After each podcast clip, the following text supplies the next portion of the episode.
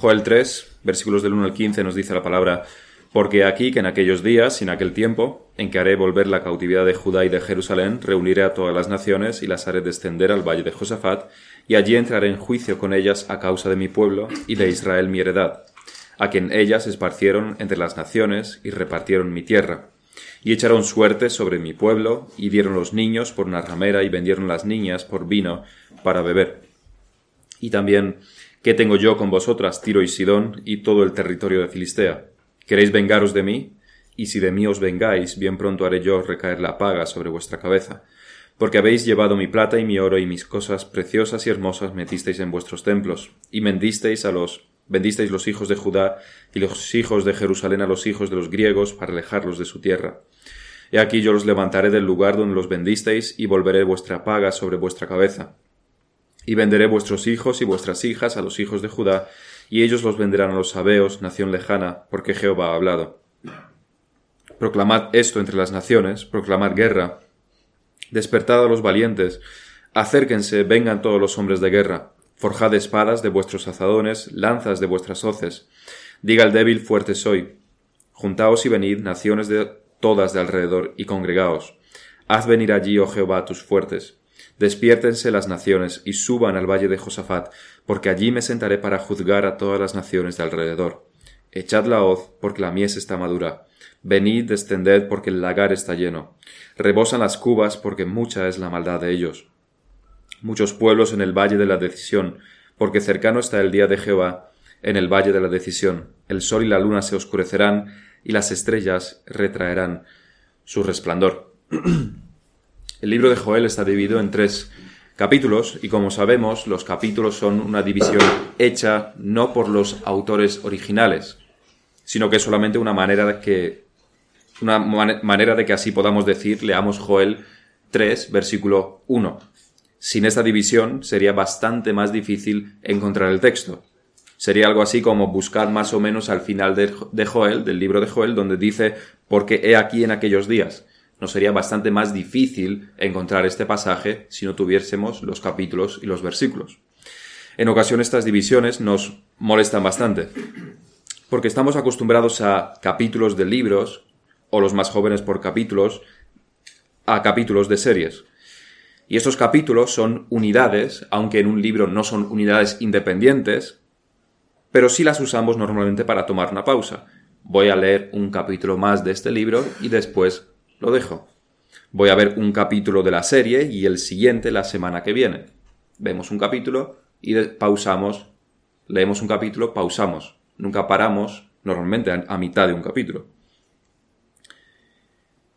Hacemos pausas entre los capítulos. Los autores los construyen de esta manera y normalmente tienen títulos también, los capítulos tienen títulos que apuntan al contenido de ese capítulo. Así que aunque no son unidades independientes, sí lo leemos o lo vemos normalmente independientemente. Por ello, solemos también tratar las divisiones, los capítulos de la Biblia en la misma manera, pero no es lo más indicado.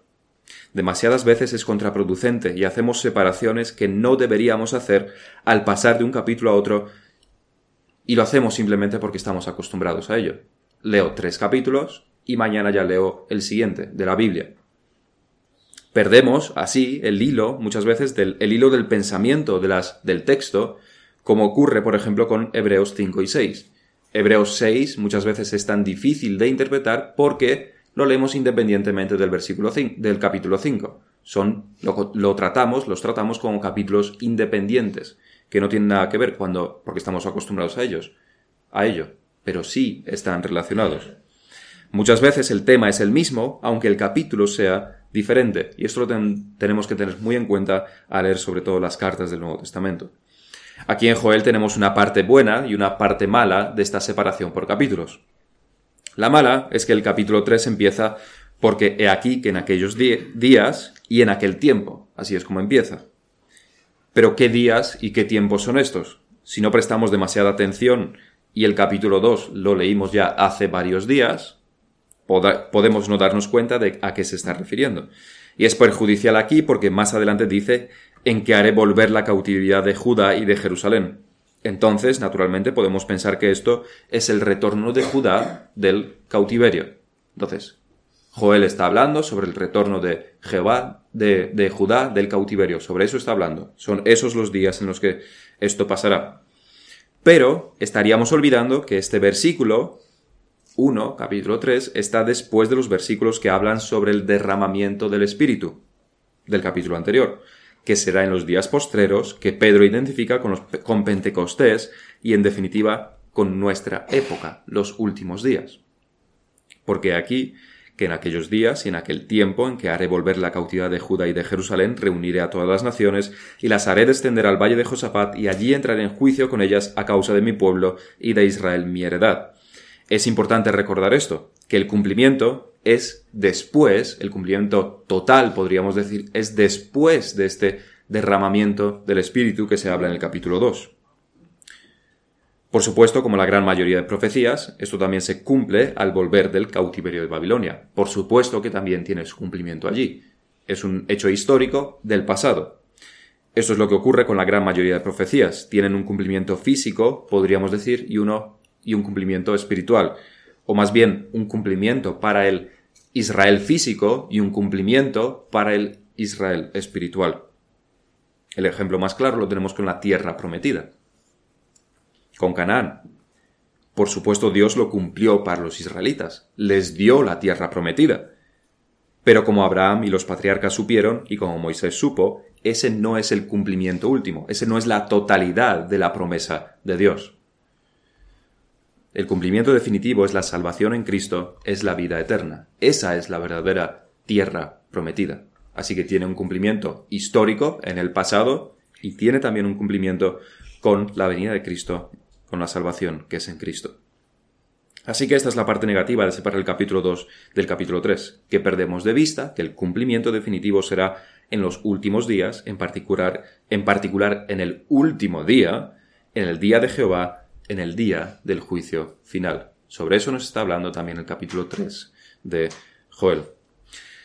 La parte positiva de tener estas separaciones, aparte de que podemos encontrarlo fácilmente en las escrituras, la parte positiva es que en cada uno de estos tres capítulos tenemos un juicio diferente y cada vez de mayores dimensiones.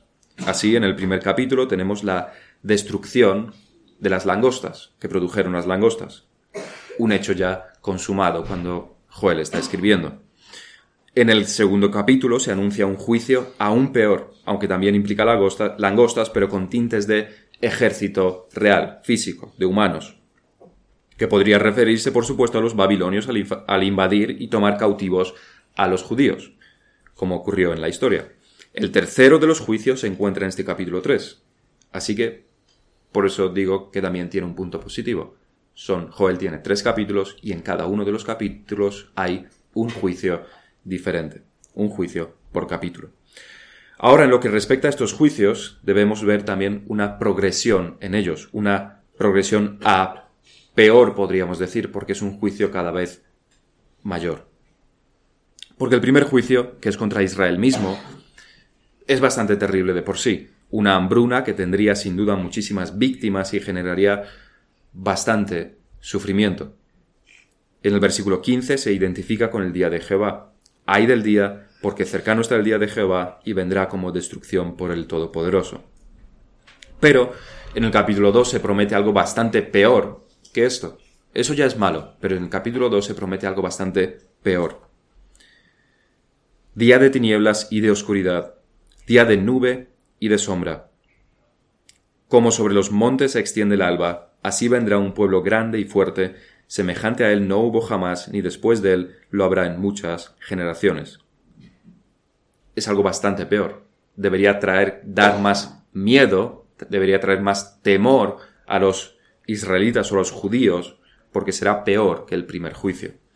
Por supuesto, este juicio también está identificado con el día de Jehová en varios versículos. La primera vez, en el primero, el primer versículo del capítulo 2, que dice, tocad trompeta en Sión, dad alarma en mi santo monte, tiemblen todos los moradores de la tierra, porque viene el día de Jehová, porque está cercano. Así es como comienza este capítulo con este nuevo juicio. Y también en el versículo 11, y Jehová dará su orden delante de su ejército, porque muy grande es su campamento, fuerte es el que ejecuta su orden, porque grande es el día de Jehová y muy terrible, ¿quién podrá soportarlo? Que nos recuerda también al último versículo del capítulo 6 de Apocalipsis que acabamos, acabamos de leer. Por supuesto, hemos identificado este día de Jehová con el día del Señor, no principalmente con el domingo, aunque también, sino con el día del Señor del cual se habla en estos términos en el Nuevo Testamento, el día del Señor, es decir, el día del juicio final. Ese es el día del Señor.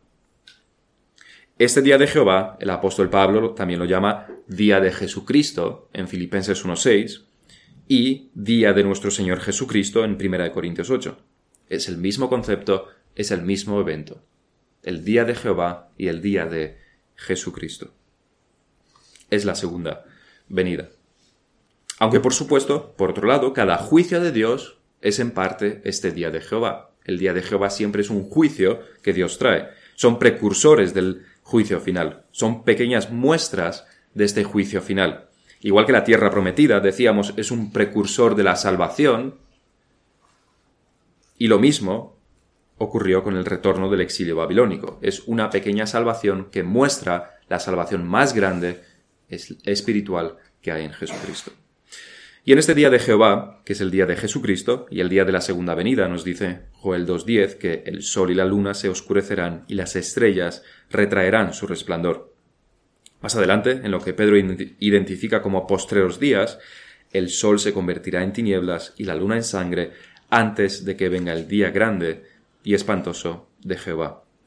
Y en Mateo 24-29 el Señor dice, e inmediatamente después de la tribulación de aquellos días, el sol se oscurecerá y la luna no dará su resplandor y las estrellas caerán del cielo y las potencias de los cielos serán conmovidas. Esto es algo que no ocurrió para el Israel físico. No ocurrió en el pasado, históricamente, sino que está limitado específicamente para la segunda venida. Será histórico, será físico, podemos decir, pero está en el futuro y es el cumplimiento para él, podríamos decir, el Israel espiritual. Así pues, en este tercer capítulo tenemos un tercer juicio. Tuvimos el de las langostas en el primero, que ya fue ejecutado, la amenaza de que vendría uno peor, también con langostas, o más bien un ejército, en el capítulo 2, y ahora en el tercer capítulo tenemos un tercer juicio. O un tercer aspecto del juicio, también podríamos decir, si lo miramos desde el punto de vista espiritual porque todos se refieren al fin y al cabo a un único juicio, como bien nos indica este concepto de día de Jehová que se repite a través de todos los capítulos de Joel, día de Jehová. Tiene un cumplimiento parcial en Israel y Judá, pero el cumplimiento definitivo está en el futuro en la segunda venida del Señor Jesucristo. Estos cumplimientos parciales nos muestran, sin embargo, algunos aspectos que debemos tener en cuenta sobre este juicio final. Nos muestran algunos de los aspectos. Y lo que este tercer juicio, en este tercer capítulo nos muestra, es que el día de Jehová será el día de juicio para las naciones. Los anteriores nos mostraron el gran sufrimiento, el gran terror que debería haber en las personas por este juicio. Y este tercer capítulo, este tercer juicio nos muestra que ese será el día de juicio para las naciones. Si, hasta ahora en el primer y segundo capítulo el juicio era para Israel, ahora el juicio será para las naciones. Así que en este sermón veremos varios aspectos del juicio de Dios que se deriva de la descripción de este tercer juicio. Siempre recordando que esto no se refiere únicamente a, eventos históricos que ya han ocurrido, sino que su cumplimiento final será en la venida de Cristo. Aquí Calvino dice con respecto a este pasaje, para que tengamos esto en mente cuando estamos leyendo estos, estos pasajes. Dice el profeta Joel, sin duda se refiere aquí a la liberación del cautiverio babilónico y al mismo tiempo incluye el reino de Cristo. Y esto, según hemos observado en otras partes, se hace frecuentemente. Al mismo tiempo que los profetas testifican que Dios sería el redentor de su pueblo, y que promete liberación del exilio babilónico. Esto también lo encontramos en, hasta en, Isaías también, lo encontramos en Jeremías, lo encontramos en Ezequiel, se promete esta liberación del exilio babilónico. Conducen a los fieles por camino directo al reino de Cristo. Nosotros cuando lo leemos no debemos estar solamente atentos a lo que ocurrió para Israel cuando volvieron del exilio, sino que nos está apuntando a la salvación que tenemos en Cristo, a la salvación también futura que se cumplirá en la venida de Cristo. Porque, ¿qué otra cosa, no dice Calvino, era la restauración de los judíos, sino un preludio de aquella verdadera redención que Cristo obró más tarde? El profeta, pues, no habla solamente del advenimiento de Cristo o del retorno de los judíos, sino que incluye el total de la redención que nada más comenzó cuando el Señor restauró a su pueblo del exilio babilónico. Así que durará desde el primer advenimiento de Cristo hasta el último día. Todo esto abarca la salvación, todo esto abarca la salvación que de, de Jesucristo, desde su primera venida hasta su segunda venida.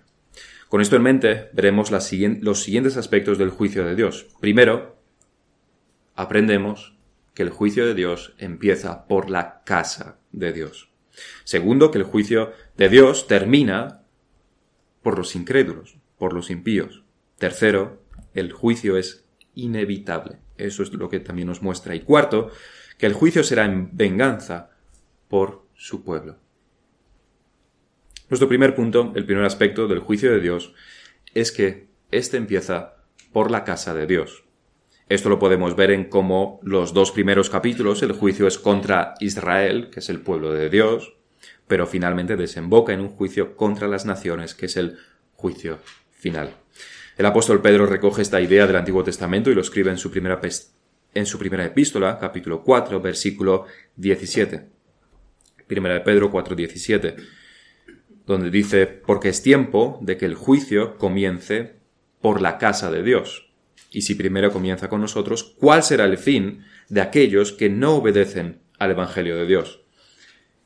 Este versículo y este concepto no es tan fácil de entender, porque recordemos que, Pablo, que Pedro está hablando a unos creyentes que están sufriendo persecución, vituperio, y sin embargo les habla de que el juicio empieza por la casa de Dios.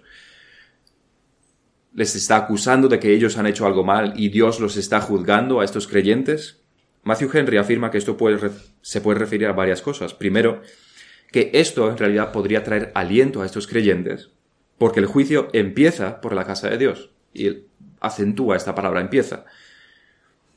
El sufrimiento empieza desde allí, los cristianos están sufriendo, es porque está empezando allí, pero terminará por juzgar a los impíos. Es decir, empieza, pero no continuará ni acabará juzgando a los creyentes, con el sufrimiento de los creyentes sino que el sufrimiento será solamente temporal para los creyentes, y es además en mucho menor grado de lo que acontecerá a los no creyentes. Pero esto puede no ser por un pecado en particular. Esos creyentes no han cometido ningún pecado en particular, sino que este juicio y esta es esta persecución y vituperio que están sufriendo injustamente.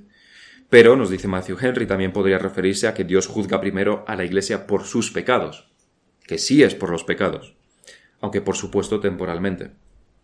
Y, si la Iglesia es juzgada, si el pueblo de Dios es juzgado por sus pecados, ¿cuánto más no serán juzgadas las naciones, los impíos? También puede referirse a que los juicios que Dios trae sobre las naciones afectan también y hasta en primer lugar a los creyentes, pero no será definitivo. Y eso es cierto, los juicios que Dios trae contra las naciones, contra los impíos, si Dios juzga una nación, también los creyentes que están en esa nación estarán sufriendo. Dios no nos libra, como muchas veces hemos escuchado.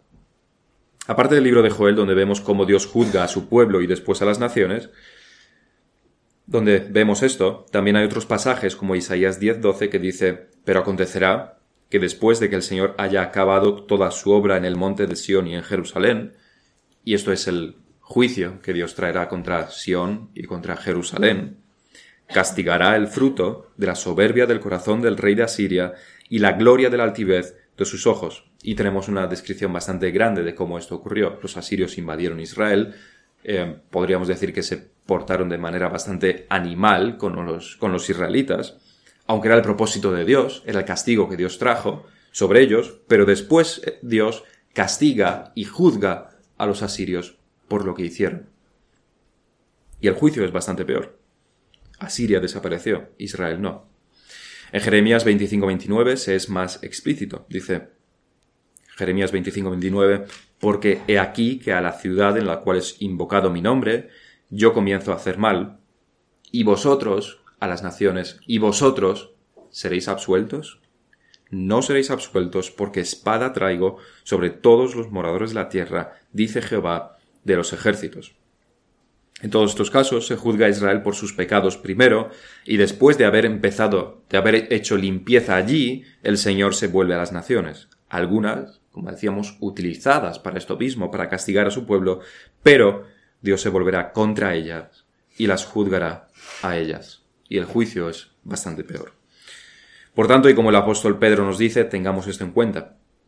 El juicio de Dios comienza primero por la Iglesia, por su pueblo. Las iglesias serán más prontamente castigadas por su infidelidad que los demás. Los creyentes seremos más castigados que los demás. Corregidos solo seremos nosotros, el pueblo de Dios, porque somos sus hijos. Aunque los demás no sufran la corrección de Dios, esto es solamente porque sufrirán su castigo de lleno en aquel día. Empieza por nosotros, nosotros somos corregidos y sufrimos los juicios de Dios, pero terminará con un juicio que no es para corrección, sino para retribución en el día del Señor. Pero tengamos esto en cuenta, que no porque seamos hijos no seremos castigados. No por ser hijos de Dios los juicios de Dios no vendrán sobre nosotros, sino que Pedro nos está diciendo más bien todo lo contrario, y las escrituras en varios otros puntos. Porque somos el pueblo de Dios, con más prontitud seremos castigados. Precisamente porque somos sus hijos, nos castigará más, de manera temporal. Primero seremos castigados nosotros, primero seremos juzgados nosotros como hijos de Dios. Y si el primer aspecto que vemos aquí es que el juicio empieza por los creyentes, la otra cara de la misma moneda, la continuación lógica es que el juicio termina por los incrédulos, por aquello que no es la casa de Dios. Por supuesto, tal como nos hace saber Pedro, el juicio a los incrédulos será totalmente diferente al juicio de los creyentes. ¿Cuál será el fin? se pregunta él. ¿Cuál será el fin de aquellos que no obedecen el Evangelio de Dios? Si tomamos 1 Corintios 11 y el participar de la mesa del Señor incorrectamente, nos dice el apóstol Pablo allí, en los versículos del 27 al 28, dice, de manera que cualquiera que comiere este pan, este pan o bebiere esta copa del Señor indignamente, será culpable del cuerpo y de la sangre del Señor. Por tanto, pruébese cada uno a sí mismo y coma así del pan y beba de la copa, porque el que come y bebe indignamente, sin discernir el cuerpo del Señor, juicio come y bebe para sí, por lo cual hay muchos enfermos y debilitados entre vosotros, y muchos duermen. Claramente estos son juicios que Dios ha traído sobre los creyentes. Juicio y come, come y bebe para sí. ¿Y cuál es el juicio? Muchos enfermos, debilitados, muchos duermen. Y si el juicio a estos creyentes es la enfermedad e incluso la muerte, ¿cuál será entonces el juicio a los no creyentes? Porque la muerte es lo peor que te puede pasar. ¿Cuál será entonces el juicio a los no creyentes? Porque será bastante peor. Pero es más, si consideramos que el juicio al que el apóstol Pedro se refiere es el sufrimiento que los creyentes estaban, estaban sufriendo, estaban teniendo, injusto por parte de los impíos, entonces veríamos que a lo largo de la historia los creyentes han sido encarcelados injustamente, azotados injustamente, torturados, echados a los leones, quemados en la hoguera y un sinfín más de atrocidades. Todo esto ocurrió a los creyentes. Y si tomamos lo que Pedro nos está diciendo como que este es el juicio de Dios, que empieza por la casa de Dios, entonces, si este es solo el principio que corresponde a los creyentes, ¿qué queda para los impíos? Solo hay una cosa peor que todo esto, y esa cosa es el infierno. Porque los creyentes han sido torturados, han sido echados a los leones, han sido quemados en la hoguera, ¿Qué puede ser peor que esto? ¿Qué es lo que tiene Dios preparado para los impíos que sea peor que los peor que lo que los cristianos han sufrido? Solo puede ser el infierno. Los cristianos ya lo han sufrido todo lo sufrible en este mundo. Peor que eso, solo puede ser el infierno. Y realmente es bastante peor. Ese es el juicio a los impíos, ese es su castigo. Es lo único que puede ser peor a todo lo que los creyentes han sufrido a lo largo de la historia. Y el apóstol Pablo nos dice específicamente que por eso somos, por eso nosotros somos juzgados. mas siendo juzgados, somos castigados por el Señor para que no seamos condenados con el mundo. Por eso Dios nos juzga, para que no suframos el mismo destino que el mundo. Somos juzgados en parte para que estos juicios temporales de Dios, en estos juicios nos volvamos a Él en arrepentimiento y seamos lavados en la sangre de Cristo. O si no, porque si no hacemos esto, si no nos arrepentimos, si no tenemos la salvación en Cristo, sufriríamos la misma suerte que el mundo, que no obedece y que no se arrepiente, el infierno. En aquel día reuniré a todas las naciones y las haré descender al valle de Josafat, y allí entraré en juicio con ellas, en aquel día, a todas las naciones. El versículo 12 de Joel 3 nos dice, Joel 3:12, Despiértense las naciones y suban al valle de Josafat, porque allí me sentaré para juzgar a todas las naciones de alrededor. Echad la hoz, porque la mies está ya madura. Eso nos recuerda las palabras de, del Señor Jesucristo cuando dijo que la mies está, está madura, pero aquí en este caso se utiliza en un sentido bastante contrario. Es está madura, es decir, que será juzgado y castigado. Venid descended, descended, porque el lagar está lleno, rebosan las cubas, porque mucha es la maldad de ellos. Muchos pueblos en el valle de la decisión, porque cercano está el día de Jehová en el valle de la decisión. El sol y la luna se oscurecerán, y las estrellas retraerán su resplandor. El pueblo de Israel, desde luego, fue castigado duramente en bastantes ocasiones. Pero esta promesa, este juicio prometido a las naciones, será algo totalmente diferente, bastante peor. El sol y la luna se oscurecerán, las estrellas retraerán su resplandor, esto solo ocurrirá en aquellos días y es una muestra de lo totalmente terrible y trascendente que este juicio será, y único. No habrá habido nada igual hasta entonces. Será un juicio único, y todos los juicios anteriores habrán sido solamente un preludio, una pequeña muestra de lo que será ese juicio. Así que el juicio empieza por la casa de Dios, pero termina y tiene su máxima manifestación y la condena a muerte eterna en el juicio de los impíos. Empieza por los creyentes, pero termina por los no creyentes. En el tercer punto veremos que este juicio es inevitable. El juicio de Dios es inevitable. Y podemos ver que es inevitable por una serie de cosas. Primeramente, porque la palabra de Dios así lo dice. Dios dice que habrá un juicio final y Dios siempre cumple sus propósitos. Si Dios ha hablado, no hay nada que impida que, que Él cumpla su palabra. No hay fuerza mayor que Dios en el universo. No hay nada que lo pueda impedir. Y Dios no cambia lo que ha dicho, hará. Lo que promete, ejecuta. Pero también tenemos una muy buena ilustración de cómo el juicio de Dios se cumple, aun cuando los hombres no creen que así sea, y aun cuando intentan escapar del juicio y está contenido en lo que tenemos como el Valle de Josafat. El Valle de Josafat se repite en varias ocasiones en este capítulo 3, también se llama el Valle de la Decisión, pero se llama dos en todos, dos o tres ocasiones el Valle de Josafat. ¿Qué es este Valle de Josafat? Hay varias teorías de lo que esto significa, de por qué es traído aquí, pero principalmente, pero debemos primeramente saber que Josafat significa juicio de Dios. Josafat significa juicio de Dios. Así que este es el valle del juicio de Dios. Por tanto, reuniré a todas las naciones y las haré descender al valle de Josafates, las haré descender al valle del juicio de Dios. Un valle es un sitio perfecto para reunir a grandes masas de personas, prácticamente es como un estadio natural.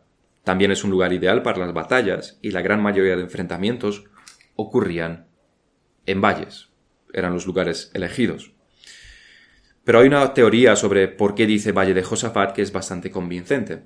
Al fin y al cabo, Josafat fue un rey de Judá, uno de los reyes buenos, que aparece en el primer libro de Reyes, capítulo 22, junto a Acab, y prácticamente solamente aparece en ese capítulo, y solamente aparece como el que acompaña a Acab en su muerte. La historia es la siguiente. Acab, que fue uno de los peores reyes de Israel, uno de los más corruptos, marido, esposo de Jezabel, también uno de los personajes más corruptos, peores de todas las escrituras. Este Acab, que vivió en tiempo de Elías y que lo persiguió duramente, junto con Jezabel, este Acab quiere recuperar algunos territorios que Asiria conquistó y se prepara para hacer la guerra. Y llama también a Josafat, rey de Judá, para que le acompañe en la batalla. Josafat, que es bastante diferente de Acab, es un rey temeroso de Dios y no quiso hacerlo sin asegurarse de lo que el Señor decía al respecto. Versículo 5 de, primer libro de Reyes, capítulo 22, dijo luego Josafat al rey de Israel, yo te ruego que consultes hoy la palabra de Jehová. Josafat no quería hacer algo que podía estar en contra de la voluntad del Señor, así que pide que los profetas hablen, que hablen la palabra de Jehová. Entonces el rey de Israel, Acab, reunió a los profetas como cuatrocientos hombres, a los cuales dijo, ¿iré a la guerra contra Ramot de Galaad o la dejaré? Y ellos dijeron, sube, porque Jehová la entregará en mano del rey. Pero Josafat vio que estos profetas eran de todo menos profetas de Dios. No se nos dice en qué lo vio, quizás en sus vestimentas, quizás en su número, porque eran los que los que también Elías trató de manera bastante justa, quizás serían profetas de Baal o de algún otro dios que Israel adoraba en esos tiempos. Sea como sea, y aunque hablan en, nombre de Jehová, porque dicen Jehová los entregará en tus manos, hablan en el nombre de Jehová, Josafat vio que de Jehová tenían más bien poco. Así que dice, ¿hay aquí algún profeta de Jehová por el cual consultemos? Y fijaos que nos dice, ¿hay aquí algún otro profeta de Jehová, sino que si hay alguno. Es decir, los otros no lo eran. Aunque por su vocabulario no lo sabríamos. Por su vocabulario es totalmente, podríamos decir, cristiano. Están hablando de Jehová. Jehová los entregará en tus manos, que espiritual. No son profetas de Jehová. Y le contestó Acab, aún hay un varón por el cual podríamos consultar a Jehová, Micaías, hijo de Imla, mas yo le aborrezco porque nunca profetiza bien, sino solamente mal. Y Josafat dijo, no hable el rey así. Así que trajeron a Micaías, y tras burlarse en parte de Acab, es una historia bastante interesante, si leéis primer, primer libro de Reyes, capítulo 22, es una historia bastante, bastante interesante. Se burló más o menos de Acab porque lo que pedía es que profetizara bien, y profetizó de esta manera. Yo vi a todo Israel esparcido por los montes, como ovejas que no tienen pastor, y Jehová dijo, estos no tienen Señor, vuélvase cada uno a su casa en paz. Este no tienen Señor es porque su Señor, Acab, moriría. Más adelante también lo dice. Y el rey de Israel dijo a Josafat, ¿no te lo había yo dicho? Ninguna cosa buena profetizará él acerca de mí, sino solamente el mal. Entonces Micaías le dice que realmente todos esos profetas están profetizando de esa manera porque Dios está preparando su fin, está preparando su muerte. Son solamente unos profetas que están guiando, dirigiendo a Acab para que vaya a la batalla y allí muera. Allí el Señor ejecute el juicio contra él. Pero Acab no hizo caso. No creyó a Micaías. Aún así, cuando fue a la batalla, quiso tomar precauciones, por lo que, en vez de ir vestido con la vestimenta del rey a la batalla, que era, suponemos, bastante diferente a la vestimenta de los demás soldados, se disfrazó entonces como un soldado más para que así no lo detectaran los enemigos y no pudiera ser un blanco fácil para los enemigos. Y le funcionó. El rey de, el rey de Siria mandó a sus 32 capitanes específicamente que mataran, que ellos fueran personalmente y acabaran con el rey de Israel, específicamente, 32 capitanes. Pero el disfraz de Acab funcionó. Pensaron primero que Josafat sería el rey, de, Israel, pero al darse cuenta de que no lo era, lo dejaron en paz. Así que, aquí estaba este astuto Acab, que se disfrazó y puso a Josafat como cebo para los capitanes profesionales de Siria y pasó inadvertido. Funcionó. Venció. Huyó del juicio que le había sido prometido. Acab logró escapar de los 32 capitanes huyó del juicio que le había sido prometido.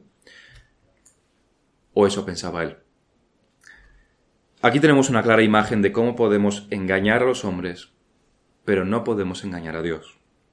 De cómo uno puede engañar a la ley y a la justicia de un país. Puede cometer todo tipo de robos, atrocidades, injusticias, y quizás engañe a la ley y la justicia. Quizás logre rehuir a la policía y nunca jamás le pillen. De cómo uno también puede engañar a sus padres y puede funcionarle. De cómo uno puede engañar a sus jefes en el trabajo. Cómo uno puede engañar al pastor y le funciona. Todos hombres. Y a uno le puede salir todo esto muy bien. La mentira puede ser perfecta, el engaño puede ser ideal. Pero uno jamás engañará a Dios, que lo ve todo, que lo sabe todo, incluso juzga las intenciones del corazón. Aun cuando nosotros intentamos engañarnos a nosotros mismos y tratamos de huir y de engañar a nuestra propia conciencia, de Dios no podemos huir ni podremos ocultarnos. Acab engañó al rey de Siria, se disfrazó y engañó a los capitanes y no le pudieron matar. Los capitanes, los hombres, con su fuerza no pudieron matar, no pudieron encontrar a Acab. Pero nos dicen los versículos 34 y 35, primero de Reyes 22. Y un hombre disparó su arco a la aventura e hirió al rey de Israel por entre las junturas de la armadura, por lo que él dijo a su cochero, da la vuelta y sácame del campo, pues estoy herido. Pero la batalla había arreciado aquel día, y el rey estuvo en su carro delante de los sirios, y a la tarde murió y la sangre de la herida corría por el fondo del carro. Puedes escapar de los hombres, pero no puedes escapar de Dios. Él conoce tus pensamientos, tus intenciones, tus pecados. Y puedes engañar a los hombres, pero jamás podrás engañar a Dios. Por ello puede ser que el juicio sea en el valle de Josafat, el valle donde el juicio de Dios llega, aunque los hombres lo quieran evitar a toda costa. Pero llega se ejecuta, se cumple. Igual que la muerte de Acab fue inevitable y solamente la providencia de Dios guió el ángulo perfecto, la fuerza perfecta, perfecta del arquero, el viento perfecto para la flecha, así como los movimientos perfectamente sincronizados para que la flecha diera justo entre los huecos de la armadura, entre los huecos de la armadura. Así el juicio de Dios es inevitable y llegará sin duda a cada uno de los impíos así como a los que se consideran cristianos pero son impíos, que es la misma categoría. No existen los buenos, los malos y los que más o menos lo son. Solamente hay dos categorías, creyentes y no creyentes, fieles e infieles. La pregunta es esta, ¿crees que tú vas a escapar porque eres muy inteligente y logras engañar a los demás? A la justicia, a los padres, al pastor, a tus jefes, los engañas y te funciona, eres muy listo, muy inteligente, crees que también podrás engañar a Dios. El juicio de Dios te alcanzará igual que a Acab, igual que a Acab. En cuarto lugar, lo que este capítulo nos muestra es que el juicio sobre las naciones se ejecuta en clara venganza por su pueblo. El juicio sobre las naciones se ejecuta en clara venganza por lo que le han hecho a su pueblo. Lo tenemos desde el versículo 2. Allí entraré en, en juicio con ellas, a causa de mi pueblo y de Israel mi heredad, a quien ellas esparcieron entre las naciones y repartieron mi tierra, y echaron suerte sobre mi pueblo, y dieron los niños por una ramera, y vendieron las niñas por vino para beber. Desprecio total, desprecio absoluto, los venden como a objetos, y además objetos de bastante poco valor. Y el mismo concepto lo tenemos repetido en varios versículos más en este capítulo. Recordemos que esto tiene un cumplimiento también en el pasado, porque Babilonia fue castigada por los medopersas, porque Tiro y Sidón fueron también destruidas y los judíos realmente llegaron a vender, como aliados de Medopersia, llegaron a vender filisteos a otras naciones en su periodo de favor con, este imperio. Pero esto tiene su cumplimiento real y total en el juicio final, en el juicio final muchos tendrán un mayor castigo, una pena más alta, un agravante, un agravante serio delante de Dios, que es el haber maltratado a su pueblo. Y este maltrato es algo que ha ocurrido con demasiada frecuencia a lo largo de la historia. Igual que los judíos eran odiados por los amonitas y edomitas y filisteos y sirios y egipcios y un sinfín más de naciones, todas Así los cristianos también han sido maltratados por los de su alrededor. Así el pueblo de Dios ha sido maltratado por, los de su alrededor, empezando por los judíos mismamente, por los romanos, los musulmanes, la falsa Iglesia católica, regímenes comunistas entre los cuales están China y Corea del Norte, que siguen activas, de hecho, en sus represalias contra la Iglesia. Y desde luego que también serán juzgados duramente, ásperamente, todos aquellos que denigran y difaman a los cristianos en nuestros días, que son prácticamente todos los medios de comunicación y de entretenimiento. Y quizás el actual gobierno tampoco salga muy bien parado frente a esta acusación en el juicio final, por maltratar a los hijos de Dios. En Apocalipsis 6 podemos leer cómo los santos de Dios requieren esto del Señor. ¿Hasta cuándo, Señor, santo y verdadero, no juzgas y vengas nuestra sangre en los que moran en la tierra? En el juicio final cada uno será juzgado por sus hechos y habrá un mayor énfasis en estas acusaciones de cómo se ha traído, se ha tratado al pueblo de Dios. Es un agravante bastante serio. Muchos deberían estar temblando en el día de hoy, pero en vez de ellos viven plácidamente con la misma alegría que Acab al ver que evitó a los capitanes sirios. Pero la providencia de Dios los sorprenderán y serán juzgados. Igual que como sabemos, Nietzsche, que criticó tanto al cristianismo, hizo tanto daño, o no, depende cómo lo veamos, al cristianismo, murió demente a los 55 años, que es una ironía de la providencia. El juicio de Dios llegó, y llegó incluso aquí en la tierra para él. Para concluir, meditemos en cuál será, cuál será nuestra posición en este día de juicio. ¿Dónde estaremos nosotros?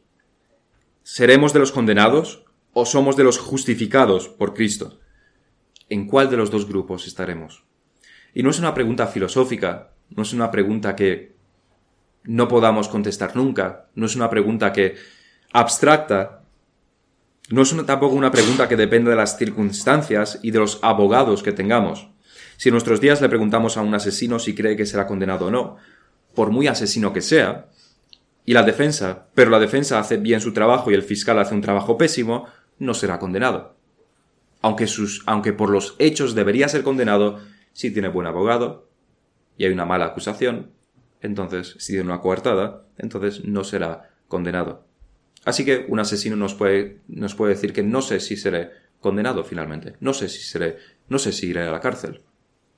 No depende tanto, no depende completamente de los hechos. Pero en el juicio final no habrá nada de esto. Solo habrá, solo habrán hechos desnudos, pensamientos descubiertos, intenciones reveladas. Para aquellos que no hayan sido lavados de sus pecados en la sangre de Cristo, aquellos que no se han arrepentido, aquellos que no han tenido la fe salvadora, para aquellos el juicio será ejecutado como la guillotina francesa, sin fallo, sin error, frío y definitivo. Será la antesala del infierno. Para los que sí están en Cristo, que reconocen sus pecados y se arrepienten de ellos, que tratan de servir a Dios según las escrituras, el Señor, el Señor Jesús ya recibió el castigo por ellos. Ya sufrió la ira de Dios Padre por sus pecados. Su juicio y condena ya se llevaron a cabo en la figura del Señor Jesucristo en la cruz. Y fueron declarados justos, fueron justificados en la resurrección.